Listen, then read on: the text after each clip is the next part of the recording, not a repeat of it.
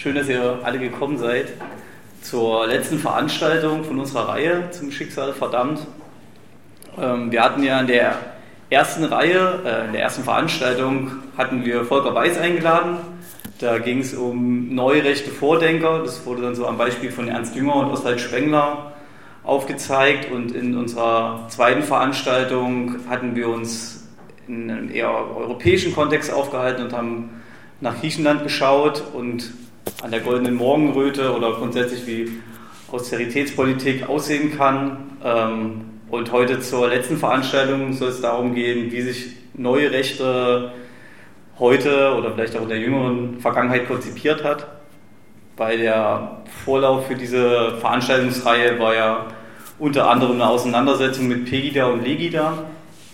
Genau dazu haben wir uns heute Julian Bruns eingeladen, wohnhaft in Wien, schreibt momentan eine Dissertation in Skandinavistik und in Zusammenarbeit mit Katrin Glöse und Natascha Strobel sind auch zwei Bücher erschienen, die äh, von der, vom Thema her ähnlich sind. Einmal die Identitären Handbuch zur Jugendbewegung der neuen Rechten und äh, neueres Rechte Kulturrevolution, wer und was ist die neue Rechte von heute. Beide Bücher hat er heute mitgebracht, könnt ihr dann auch, wenn ihr Interesse habt, danach käuflich erwerben. Ähm, noch zwei Infos zu der Veranstaltung heute. Wir würden die Veranstaltung aufzeichnen, die dann wahrscheinlich irgendwann bei Freie Radios äh, online ist und die Diskussion allerdings nicht. Und zusätzlich werden bei den anderen zwei Veranstaltungen mal so eine Zettelbox rumgehen lassen das würden wir heute auch wieder machen. Also ihr habt das vielleicht auch schon vereinzelt gesehen, auf den Plätzen liegen so Zettel rum und Stifte. Und ähm, das ist einfach nur für die Leute, die das vielleicht, die dann doch eine gewisse Hemmschwelle haben, vor Leuten zu sprechen, dann ist die Möglichkeit, da auch Fragen auf diesen Zettel zu formulieren. Und dann kurz vor Ende geht dann hier noch eine Kiste rum, da können die dann eingesammelt werden und im besten Fall gut lesbar bei mir wieder ankommen und dann kann man doch auf den Weg Fragen stellen. Ähm, ja, und dann noch die letzte Sache, eher finanzieller Natur. Wir würden uns sehr freuen, wenn ein paar Spenden zustande kommen, weil wir auch mit einem kleinen Minus, in einem kleinen Minus stehen mit der heutigen Veranstaltung. Dazu geht dann auch eine Spendenbox noch rum. Das wäre ganz cool, wenn da ein paar Taler oder gar Scheine drin landen. Ne? Ähm, genau. Heute halt die Veranstaltung zur rechten Heute und ich würde vielleicht auch einfach gleich grundsätzlich in, mit der ersten Frage da reingehen, wo jetzt dieses Neue in dieser sogenannten neuen Rechte sich kennzeichnet und ähm, also wo sind da vielleicht die inhaltlichen Themenfelder, die da bedient werden und wie hat sich das vielleicht auch so in der Vergangenheit konzipiert? Wie ist das zu dem geworden, was, wie wir das halt heute so kennenlernen? Ja, erstmal vielen Dank für die Einladung. Es ist schön, nach einigen Jahren mal wieder in Leipzig zu sein. Ähm, die neue Rechte. Also wir verstehen darunter eben so eine Art Konglomerat an Personen, an Medien, an verschiedenen Gruppierungen, die sich ähm, letztendlich dadurch auszeichnen, dass sie sich als eine Art Gegendiskurs zu 68 und zu den Ideen von 68 verstehen.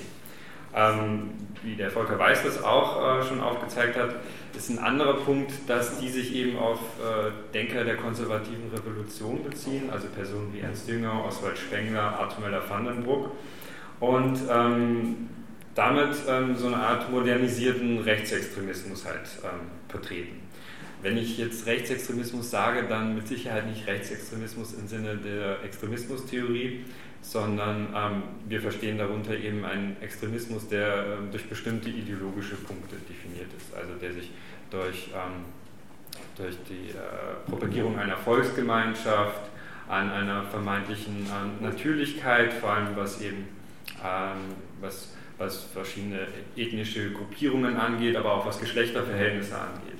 Also und dass die Nation dabei eben das, das oberste Primat ist, was sozusagen über allem steht. Also das sind so ganz grob umrissen, dazu gehört noch einiges mehr, aber das ist so grob umrissen, was wir unter Rechtsextremismus verstehen. Mhm. Wichtig ist aber auch, dieses Konglomerat ist, ähm, das ist ein Mischspektrum. Also da vom, ähm, sagen wir mal, Uniprofessor oder auch CDU-Abgeordneten bis eben zum äh, ideologischen Kader oder Protagonisten von, vom Institut für Staatspolitik. Ähm, das, das gehört da sozusagen alles zusammen. Auch Leute, die eben wirklich am Neonazismus anstreifen. Ähm, was das Ganze eben vom klassischen Rechtsextremismus sozusagen unterscheidet, ist, dass es halt eben wirklich auch so, so diesen starken äh, bürgerlichen Fokus hat und in der sogenannten Mitte der Gesellschaft dann auch ähm, tief verankert ist. Also dadurch, ähm, dass wir das aber als rechtsextrem bezeichnen, ähm, fällt das sozusagen aus diesem, diesem, Rahmen dieser gedachten Extremismustheorie, die ja immer so von diesem rechten und dem linken Extrem und der guten Mitte ausgeht. Und dadurch, dass diese Protagonisten aber sich sozusagen ähm, in, in, diesen mehreren Bereichen befinden, ähm, sprengt das halt dieses Thema. Also wenn dann jemand ähm, vom Verfassungsschutz von der neuen Rechten ähm, redet, dann meint er immer Rechtsextremismus im Sinne der ähm, Extremismustheorie, weil sie das Ganze sonst gar nicht beobachten könnten. Das wird sozusagen gar nicht in ihr, ähm, ihr Feld reinfallen. Ähm, das, das erstmal kurz dazu. Ähm, die, die, neue Rechte, ich habe ja von einem modernisierten Rechtsextremismus gesprochen, ähm, die sozusagen äh, aus einer Not geboren worden. Also so nach dem Zweiten Weltkrieg, dann konnte man nicht einfach so anschließen an diesen ähm, biologistischen Rassismus, ähm, also durch den Nationalsozialismus, durch die Shoah, ähm, sind einfach diese Ideen sozusagen nicht mehr so möglich gewesen. Man konnte sie nicht mehr in der Form weiter propagieren. So, so, hat man jedenfalls in Frankreich gedacht und hat dann gesagt, okay, wir müssen irgendwie was anderes nehmen. Wir können nicht diese Begriffe so benutzen, wie das vorher gemacht wurde. Und dann hat man sich eben ähm, ein paar neue Inhalte gesucht, beziehungsweise neue Begriffe wie Ethnopluralismus und auch neue modernisierte Kommunikationsstrategien vor allem. Also das ist etwas ganz Wichtiges, dass man die Dinge nicht mehr so sozusagen so konkret auch beim Namen nennt, sondern ähm, dass man auch ähm, Begriffe umdeutet, dass man zum Beispiel sagt, die, die wahren Rassisten sind eigentlich die Antirassisten, weil ähm, die wollen, dass sozusagen alle Kulturen zusammenleben, aber das bedroht quasi die Existenz und die Identität jeder eigenen Kultur. Und das ist sozusagen eigentlich auch das, was sie unter Ethnopluralismus verstehen, wo sie dann sagen, ähm, dass es äh, keine Hierarchie mehr geben würde zwischen gedachten Kulturen, aber dass eben das große Problem, die Bedrohung und das, was für Konflikte sorgt, immer die Vermischung ist. Also diese Homogenität ist bedroht, die Homogenität ist das, was erhalten werden muss und letztendlich, wenn man sich das zu Ende denkt, ähm, gehen diese Forderungen dann sozusagen ähm, in einen weltweiten Apartheidsstaat über. Also das, der Rassismus ist sozusagen dann in der Konsequenz eben derselbe. Und der, ähm, die Argumente, die Leute wie auch Pegida ins Feld geführt haben, das sieht man ja hier ganz in der Nähe in Freital, die enden dann halt in denselben Aktionen, also auch in derselben wirklich massiven äh, physischen Bedrohung. Und ähm, deshalb ist das halt auch nicht ähm, harmloser, sondern im Gegenteil. Das kommt eben bürgerlich, ähm, seriös daher, hat aber letztlich dieselben ähm, Konsequenzen. Um nochmal ein bisschen auf diese Strategie ähm, zu sprechen zu kommen. Ein Begriff, den die neue Rechte geprägt hat, ist die sogenannte Metapolitik. Damit meinen sie ein Agieren im vorpolitischen Raum. Also das heißt, Sie sagen, wir halten uns aus Parteienpolitik raus, aus Alltagspolitik, das ist nicht so unser Ding. Wir möchten nämlich ähm, im Sinne von, von Antonio Gramsci, den Sie sich dann hergeholt haben, wo Sie sich einzelne Sachen rausgepickt haben und den Marxismus halt völlig beiseite geschoben haben, ähm, wir wollen nämlich ähm, eine, eine rechte Kulturrevolution, wir wollen die, die kulturelle Hegemonie sozusagen erringen. Und wir schaffen das, indem wir verschiedene wichtige Positionen sozusagen besetzen, indem wir Multiplikatorinnen haben auf der politischen Ebene, in den Medien und so weiter. Und die werden dann unsere Themen sozusagen nach oben bringen und äh, in der Gesellschaft verbreiten. Und das ist sozusagen dieser metapolitische Ansatz. Und ähm, jetzt habe ich schon die, die Multiplikatorinnen erwähnt. Da ist es ganz wichtig, dass die neue Rechte sozusagen auf ähm, Personen aufbaut und ähm, Personen unterstützt, so Leute wie Thilo Sarrazin oder jetzt in jüngerer Zeit Akif Pirinci oder aber auch Xavier Naidu. Das sind welche Personen, die entweder bewusst, aber auch unbewusst die Ideen und Themen der neuen Rechten ähm, verbreiten und vor allem in einem Ausmaß, und zum Beispiel Bestseller sind oder halt äh, Konzerthallen füllen, die diese eigentlichen Protagonisten und Protagonistinnen der neuen Rechten selbst nicht leisten können. Aber Thilo Sarrazin hat es ja halt nicht nur auf, auf die Bestsellerlisten geschafft, sondern auch in diversen Talkshows. Die Bild-Zeitung hat wochenlang ähm, seine Themen verbreitet. Und das sind halt die Leute, die ganz wichtig sind ähm, für die neue Rechte. Und ähm, genau, wie gesagt, das ist auch der Titel.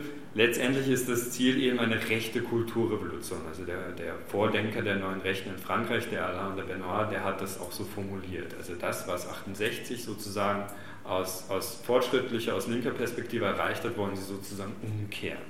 Und ähm, dafür braucht es halt nicht Parteienerfolge, aber wie das Beispiel der AfD zeigt, ähm, vor allem die Entwicklung der letzten Wochen und Monate, ähm, das kann auch helfen, weil da gibt es natürlich Strukturen, da gibt es auch wieder Öffentlichkeit und ähm, also es gibt auch Vermischungen, obwohl der eigentliche Ansatz eben dieser metapolitische Ansatz ist.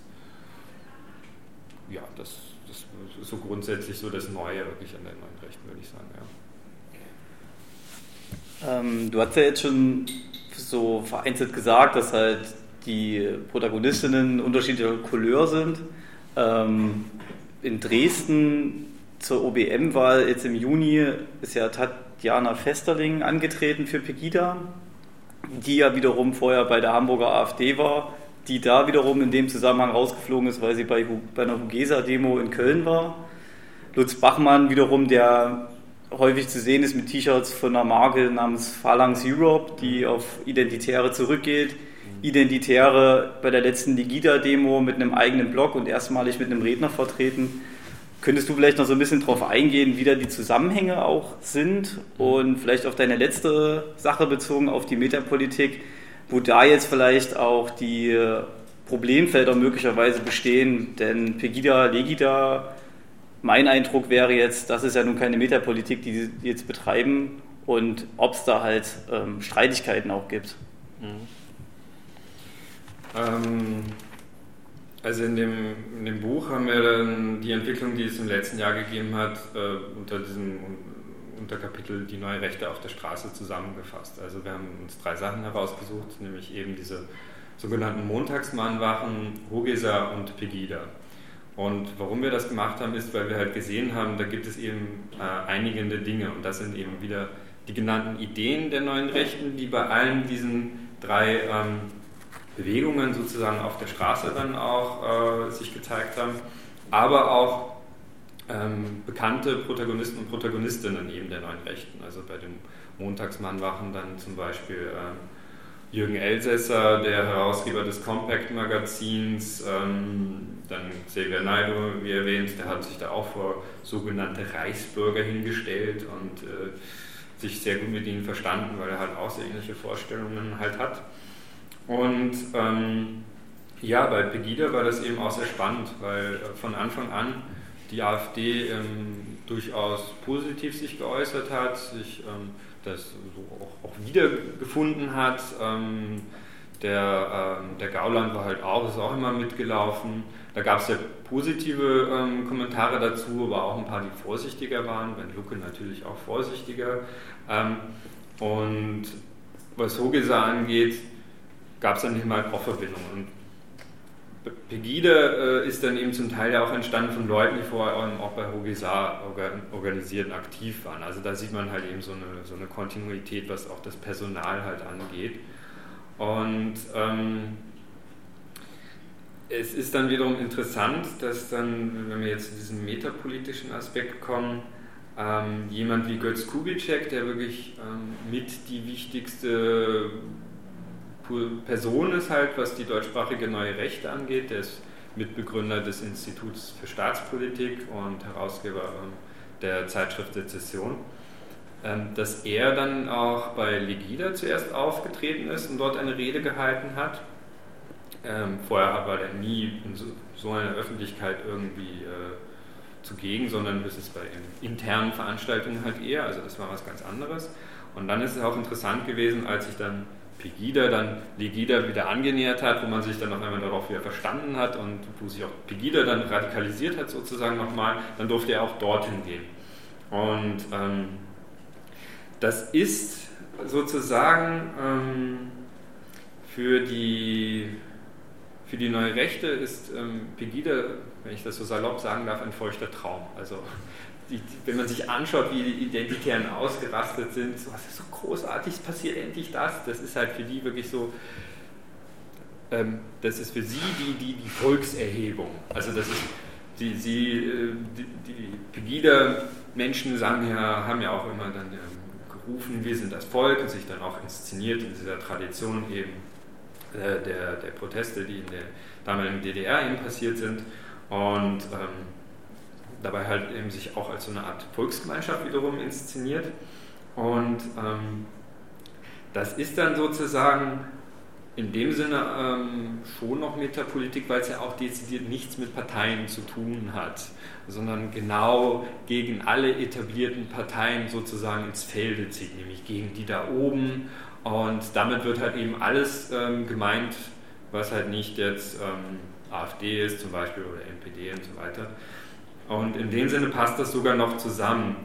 Wo es vielleicht hier und da ein bisschen hakt, ist dieser, dieser Elite-Aspekt, weil die Neue Rechte eigentlich halt einen, einen sehr ähm, elitären Ansatz immer hatte ähm, und immer halt auch wirklich von diesen, ähm, von, von, von, früher war, dann, da waren das halt so Professorenzirkel, also so wirklich ältere weiße Männer, die dann halt in den Universitäten saßen und sich dann vielleicht über die Feuilletons dann irgendwie äh, ausgetauscht haben oder halt in, in kleineren äh, Zeitungen. Aber das hat sich halt mit dieser, einer neuen Generation der neuen Rechten ab Anfang, ähm, sagen wir mal, der Nullerjahre eben auch gewandelt und damit auch die Strategie und auch deshalb auch dieser Zugang zu, zu sagen wir mal, ähm, zu etwas wie, wie Masse, die halt früher hat man da eher die Nase drüber gerümpft, aber ähm, wo man halt sieht, dass das ein geeignetes Vehikel ist für die eigenen Ideen und dass ähm, Pegida es geschafft hat, diese Themen wirklich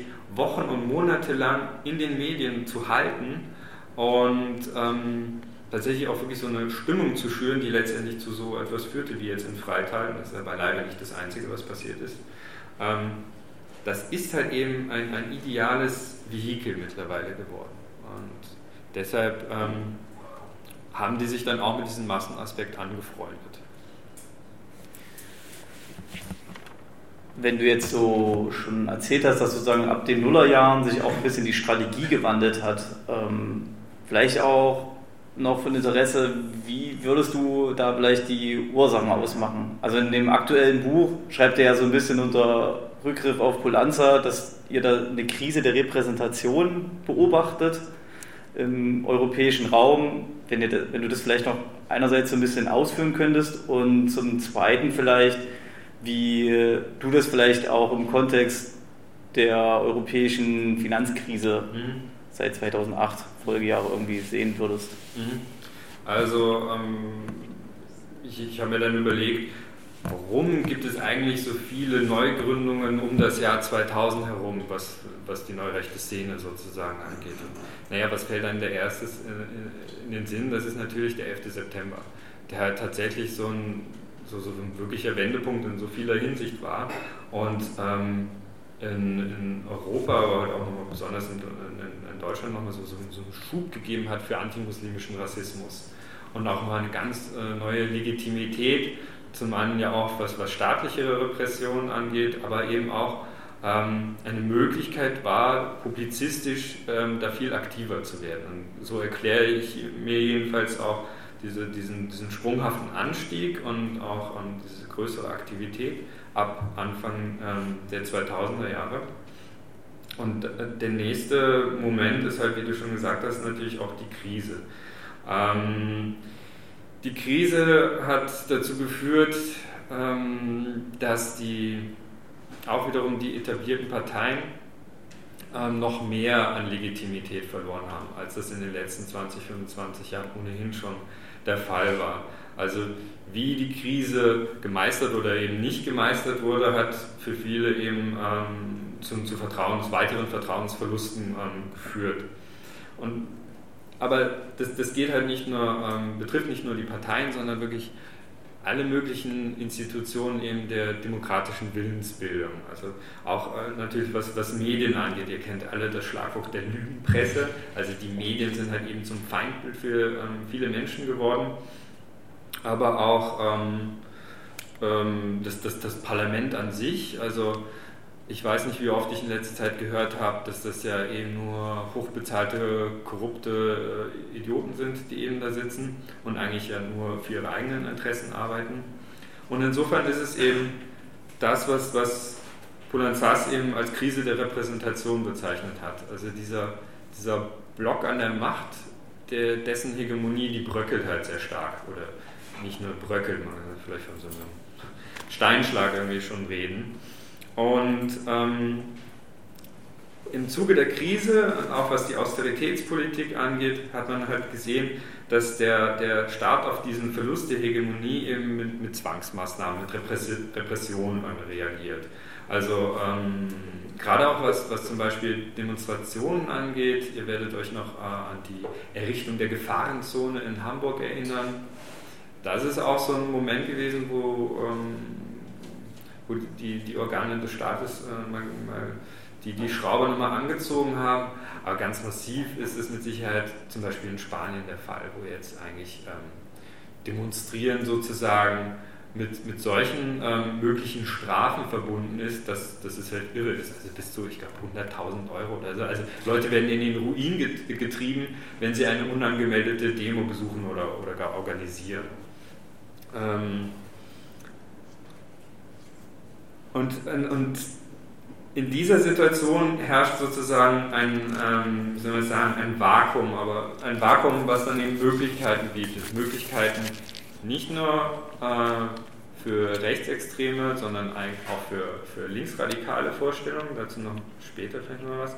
Aber die neue Rechte hat sich eben sozusagen als, äh, oder verschiedene Protagonisten und Organisationen als Alternative dann dargestellt. Wir sind nicht so verkommene Angehörige dieser Politkaste, haben sie gesagt. Die Alternative für Deutschland heißt nicht umsonst Alternative für Deutschland. Sie stellt sich sozusagen als Anti-Systempartei. Also Sie sprechen ja auch gerne von den sogenannten Altparteien, das macht die NPD auch. Da merkt man auch, dass es hin und wieder dann doch größere Überschneidungen gibt zwischen diesen beiden Parteien.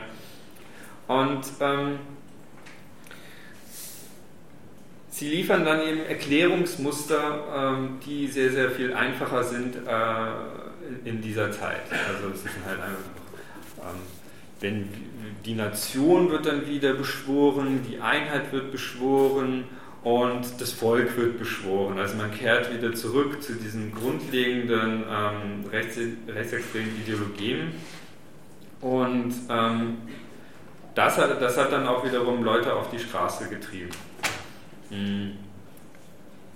Ähm, natürlich ist aber auch ähm, nicht nur diese Krise eine Ursache für das Erstarken der Rechten, sondern das Erstarken der Rechten ist auch immer äh, mit einer Schwäche der Linken leider verbunden. Also was die, die Zerfaserung der Linken seit äh, den 90er Jahren also angeht, das hat natürlich auch immer was damit zu tun, dass die, ähm, die Alternativangebote von links äh, sich nicht durchsetzen, nicht, nicht attraktiv genug sind. Und also da muss man halt dann auch immer äh, mit Sicherheit selbstkritisch sein. Aber um die positiven Gegenbeispiele zumindest in Ansätzen zu zeigen, es gibt natürlich auch Möglichkeiten, wie zumindest ähm, Syriza zeigt, im Sinne, dass es, dass es ähm, abseits von diesen klassischen Parteienstrukturen auch Möglichkeiten gibt, äh, Leute zu politisieren, Leute zu organisieren und auch Widerstand gegen diese neoliberale äh, Austeritätspolitik zu organisieren. Oder auch in Spanien wiederum Podemos. Also es ist nicht zwangsläufig so, dass diese Krise der Repräsentation jetzt äh, in, in so etwas wie Pegida oder halt in anderer Form dann der AfD mündet. Das zum Glück nicht. Zum Glück gibt es immer noch Möglichkeiten für Alternativen. Aber ähm, so sieht man halt, dass, dass Dinge zusammenwirken. Und vor, was ich vorhin noch genannt hatte, das sind ja eben diese Multiplikatorinnen. Von denen hat es in den letzten fünf Jahren einfach wirklich viel mehr gegeben. Wenn wir ähm, Präsentationen von unserem Buch machen, dann zeigen wir mal ein Video, das ist aus dem Jahr 2011. Da geht es eben um die neue Rechte, um äh, Akteure eben wie Götz Kubitschek. Und in dem Video ist das ganz interessant, da wird davon gesagt, der, ähm, da, da, wird davon geredet, wenn es noch drei, vier weitere gibt wie Felix Menzel, dann geht das von ganz alleine, sagt äh, Felix Menzel. Nein, Felix Menzel sagt das, Entschuldigung. Wenn es noch drei, vier Leute gibt wie Thilo Sarrazin, dann geht das so von ganz alleine. Dann sind unsere Themen überall sozusagen. Und genau das ist passiert. Also da hat es dann jetzt eben den Akif Birinci auch noch gegeben. Dann äh, tritt Xavier Naidu ähm, offensiv auch auf und dann gibt es in Österreich einen Andreas Gabalier, der offen äh, antifeministische ähm, Diskussionen lostritt. Also diese Leute gibt es halt mittlerweile und das hat halt eben auch dafür gesorgt, dass, dass ähm, auch Pegida so, so einen Zuwachs halten kann. Bezogen auf die Krise der Repräsentation also als Gegenentwurf hört man ja dann ganz oft, also du hast ja auch schon gesagt, es gibt so dieses Bild gegen die da oben und wir sind ganz unten und wir müssen zusammenhalten und wir sind das Volk. Und ähm, häufig fällt ja dann auch, das ist, war auch schon bei der Gründung der AfD zu beobachten, dann häufig das Schlagwort direkte Demokratie oder Volksabstimmungen. Ähm, genau, wo würdest du jetzt sagen, wie wären jetzt wie wäre jetzt direkte Demokratie vielleicht so ganz grob schematisch in deren Sinne gekennzeichnet? Ich frage deswegen auch so ein bisschen, weil vor kurzem ähm, fand eine Veranstaltung mit äh, Werner Patzelt in der HTWK statt und ähm, der ist ja tätig an der TU Dresden und es gibt sich immer sehr als Pegida-Versteher und ist da häufig sehr unkritisch bei dem Ganzen. Und er meinte halt auch, dass ähm, ein großes Problem der heutigen Linken ist, dass ähm, sie ziemlich kampflos bestimmte Begriffe aufgibt. Und direkte Demokratie würde wahrscheinlich bei vielen die erste Assoziation mit der Linken entstehen.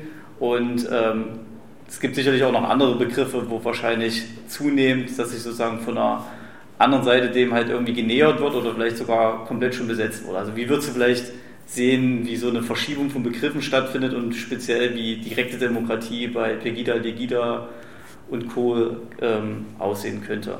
Also einmal in meinem Leben darf ich dem Patient auf jeden Fall recht geben, äh, dass die Linke nicht genug um vielleicht um Begriffe kämpft, das, denn das ist ganz wichtig. Äh, ich glaube, dazu werde ich nachher nochmal was sagen. Ähm, sehr wichtig ist einfach zu verstehen, ähm, dass, dass die neue Rechte an sich per se antidemokratisch ist. Also was Sie an sich unter Demokratie verstehen, ist nicht das, was wir darunter verstehen. Das ist zum einen das. Ähm, wenn Sie davon sprechen oder wenn Sie auf der Straße stehen und wir sind das Volk schreien, dann ist das halt immer nur gemeint, Sie sind das Volk. Und damit schließen Sie zum, zum Beispiel eben ähm, muslimische Mitbürgerinnen schon mal gleich aus. Also das ist halt mit wir sind das Volk wird auch gleichzeitig gesagt, und ihr seid nicht das Volk. Also all das, was sie auf ihren Fahnen, auf ihren Bannern da rumtragen, nämlich ähm, dann auch zum Beispiel, das ist ja das Logo der PKK drauf, aber auch eben der, der antifaschistischen Aktion, das sind sozusagen nicht Teile ihrer gedachten Volksgemeinschaft. Und die würden dann im Sinne dann ja auch eigentlich ähm, nicht an dieser, dieser Demokratie partizipieren. Wenn man sich nochmal ähm, im Detail anschaut, was denn so Vorstellungen innerhalb der AfD oder auch bei ähm, neurechten Magazinen wie eigentümlich frei von der Demokratie sind, da wird man sehr schnell feststellen, dass sie gerne bestimmte ähm, Gesellschaftsgruppen gleich das Wahlrecht absprechen möchten. Also da gibt es so Vorstellungen, dass sogenannte Unproduktive, also das sind dann zum Beispiel Arbeitslose, aber auch, auch Beamte, dass, dass die eigentlich nicht wählen dürfen sollten. Also das ist dann so ähm, Wahlrecht nach einem Leistungsprinzip. Und wenn diese Leute dann eben von direkter Demokratie schwafeln, dann habe ich dann halt eben ähm, äh, nicht, äh, dann denke ich mir halt nichts, wirklich nichts Gutes darunter. Ähm, die Schweiz wird ja auch oft dann äh, von vielen Befürworterinnen ähm, der direkten Demokratie als positives Beispiel dargestellt, aber man kann es genauso gut als katastrophales Negativbeispiel darstellen, wenn es dann nämlich eben um ähm, äh, da ging es ja jetzt um, äh, um Moscheebau und, und solche Dinge. Und wenn dann eben eine eine Mehrheitsgesellschaft über Minderheiten abstimmen kann, und das ist bei der direkten Demokratie nämlich auch der Fall, dann gibt es halt Probleme. Also dann muss man das schon sehr, sehr genau festlegen, wie das überhaupt zustande kommen kann und wie diese Minderheiten geschützt werden können. Und das ist auch für mich ein bisschen äh, einer der, der großen Knackpunkte bei direkter Demokratie. Wie verhält es sich dann nämlich mit den Minderheiten? Ähm, wie werden deren Rechte geschützt? Und ähm, also ich bin jetzt, wie du vielleicht siehst, äh, nicht so der Fan von dem Begriff an sich schon. Äh, ich glaube, es gibt genug andere Begriffe, zum Beispiel den Begriff an sich Demokratie, um den man kämpfen sollte als Linke.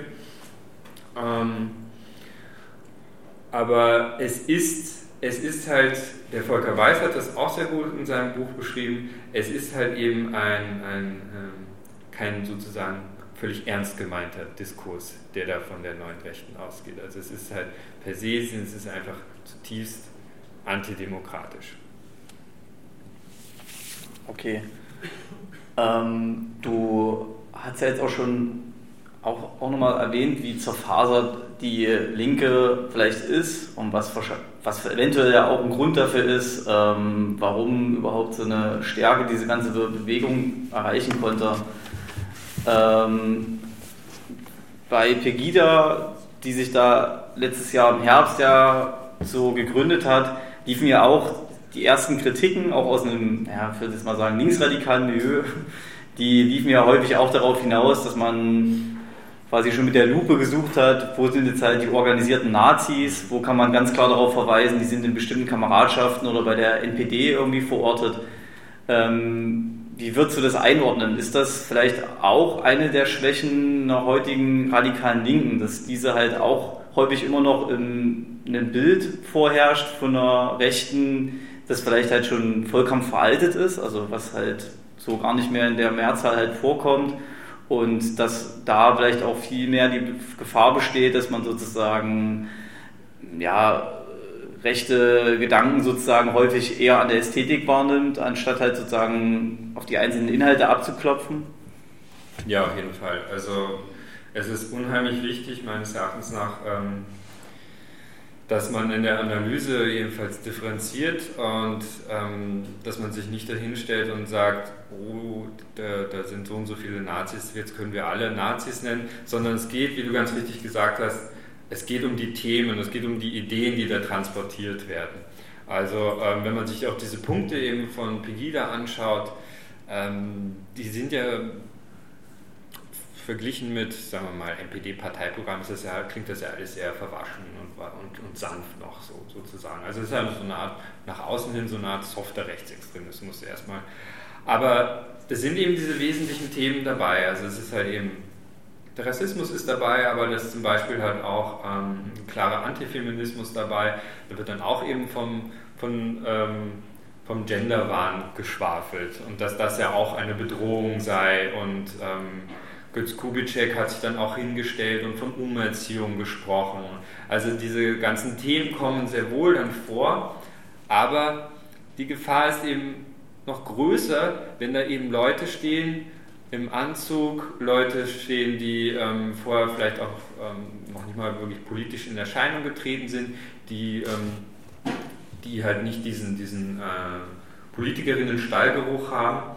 Und ähm, das ist eben was anderes, wenn die sich da hinstellen äh, und vor Leuten reden, die als jetzt auch mal nicht so bedrohlich aussehen, wie sagen wir mal jetzt eine Demo vom, keine Ahnung, vom dritten Weg irgendwo in Thüringen oder so.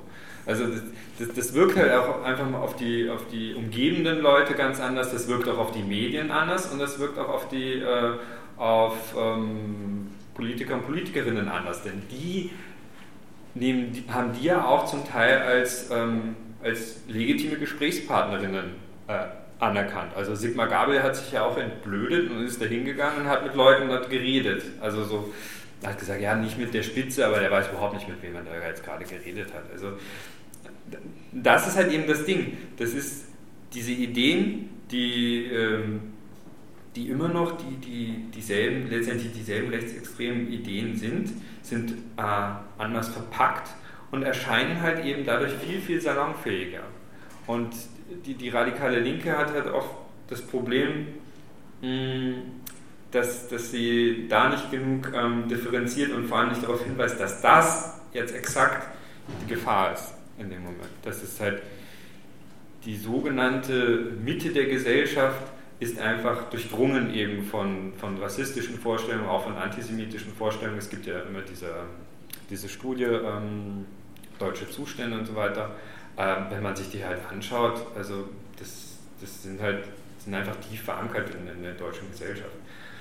Und das wird halt so manchmal ein bisschen verwischt dadurch, indem man halt nur sagt, okay, es waren ähm, 20 Neonazi-Hools von Dynamo jetzt dabei und dann halt, haben wir noch den von der NPD gesehen. Es, ich sage nicht, dass man das deswegen nicht erwähnen sollte, aber das Wichtige sind halt wirklich die Themen, die Inhalte, die transportiert werden. Kann man da jetzt sozusagen als Schlussfolgerung und mögliche strategischen Vorschlag sozusagen ähm, ja, höre ich ja jetzt raus, dass man sozusagen den Dialog per se erstmal abknapsen sollte, also dass man da nicht erst den diskursiven Rahmen für solche Leute halt irgendwie einräumen sollte, dass das schon mal der erste Schritt wäre. Kann man das so sagen? Also es gibt auch immer wieder Leute, wenn wir ähm, Buchvorstellungen zu dem Thema Identitäre machen, äh, die sagen, ja, wollt ihr nicht mal mit denen reden oder wie ist das denn, wenn die jetzt dann bei einer Veranstaltung auftauchen? Und äh, nein, also mit denen möchte ich nicht reden, vor allem weil ich, weil ich ihnen keine Bühne bieten möchte. Und ähm, das, das, das finde ich auch zum Beispiel, ich finde es nicht gut, äh, wenn dann ähm, Lutz Bachmann oder, oder ähm, andere Protagonisten dann halt eingeladen werden und dann quasi vom, vom ZDF oder wo, wo sie dann jetzt, jetzt nicht waren, dann so quasi hofiert werden, ganz mit, mit Samthandschuhen sogar noch angefasst werden. Nein, also ich bin ich meine eigentlich nicht, dass man denen jetzt unbedingt wirklich eine Bühne bieten sollte.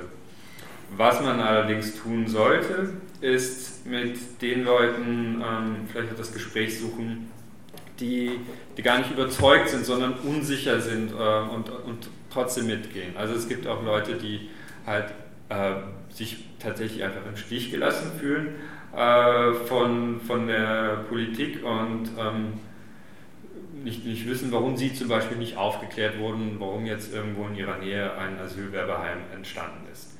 Ähm, da finde ich, da muss, man, da muss man halt vorsichtig sein, zu schauen, ähm, was ist mit den Leuten jetzt los. Also mit denen kann man schon das Gespräch suchen. Äh, viele oder werden sich halt äh, eh als, als Rassistinnen entpuppen.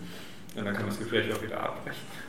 Äh, aber es gibt trotzdem auch Leute, die, die man halt mit, ihr, mit ihrer, weiß nicht, mit ihren Sorgen oder mit ihrem Unverständnis, mit ihrem Mangel an Informationen nicht allein lassen sollte. Mit denen kann man, kann man schon reden, aber die Leute wie Lutz Bachmann und all diese, diese ganzen Leute, das, das ist völlig zwecklos, mit denen irgendwo hinzustellen oder auf ein Podium zu setzen oder sonst etwas oder in der Zentrale für politische Bildung sie reden zu lassen. Also es ist halt eine, ein, also es ist, es ist so katastrophal, dass es fast schon wieder lustig ist, dass da etwas passieren konnte. Aber das sind die Dinge, die nicht passieren sollten.